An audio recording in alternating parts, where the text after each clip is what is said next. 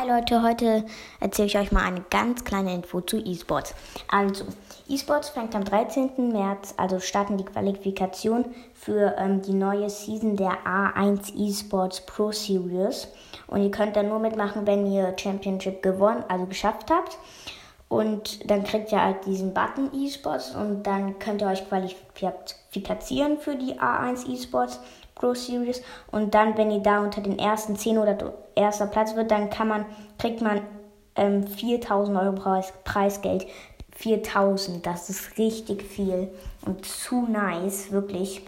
Okay, dann, ja, ich hoffe, trotz, ähm, trotzdem, ob es, weil es eine kleine Folge war, trotzdem hat hoffe ich, dass sie euch gefallen hat und ciao.